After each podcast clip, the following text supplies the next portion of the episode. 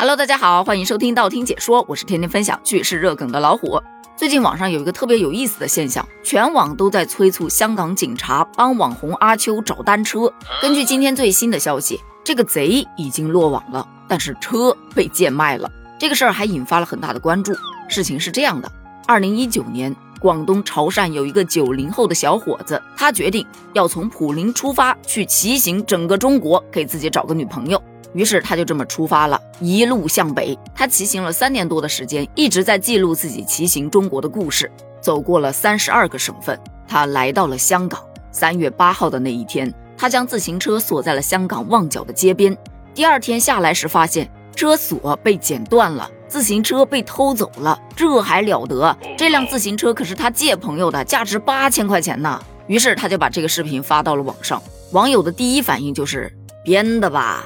骗流量的吧？骑行了三十多个省份都没有被偷，这在香港被偷了，谁信呢？结果还真有香港警方出来回应，他的自行车确实是被偷了。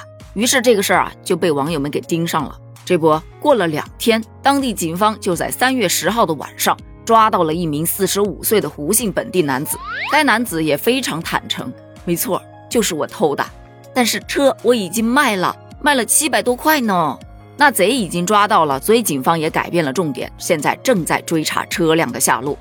网友就开始调侃了：“哎，他的签证应该快要过期了吧？留给香港警方的时间不多了。”还有的说：“这小偷压力可能特别大，偷个自行车甚至比抢金店压力还要大呀。”还有一个特别损的就说：“如果他第一站去的是香港，那他还能当个普普通通的九零后。”这个观点其实来源于阿秋。从出发到现在三年多之后的前后对比，刚出发的他其实还蛮帅的啊，白白嫩嫩的，一看就是个九零后。但是呢，三年之后，他因为一路上没有怎么剪头发，也没有剃胡子，而且风吹日晒，皮肤黝黑，还变得非常的粗糙，看起来异常的苍老。就很多网友看了他现在的视频之后，就表示。看来骑行有风险，大家千万不要轻易尝试啊！你看阿秋骑行三年，除了收获了百万粉丝之外，还收获了一张比同龄人至少成熟了二十岁的脸庞啊！嗯，虽说有点损，但是真的好有道理啊！还有一个观点就是说，八千块钱的单车才卖七百块钱，这贼不识货啊！但有人反驳了。有可能是这车磨损的比较厉害，毕竟骑行三十多个省市了嘛，能卖七百已经不错啦。但这贼也可能是真的不识货，因为类似的新闻见得太多了。比方说去年咱们做过一期节目，重庆有一男子趁着夜色砸开了轿车的车窗，偷了一块价值九万块钱的手表，但由于不识货啊，觉得这玩意儿不值钱，咔给扔了。上演了现实版的买椟还珠，最终他收复了一副银手镯的同时，也被网友群嘲。看见没？没点见识，做小偷也容易出洋相。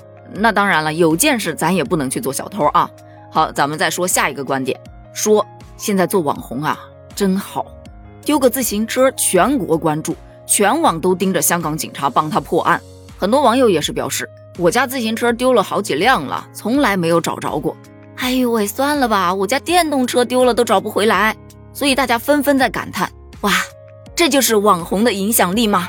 其实这个也确实有网红这一方面的原因，还有一个原因就是说呀，这个重点不是在丢车，而是在丢人上啊。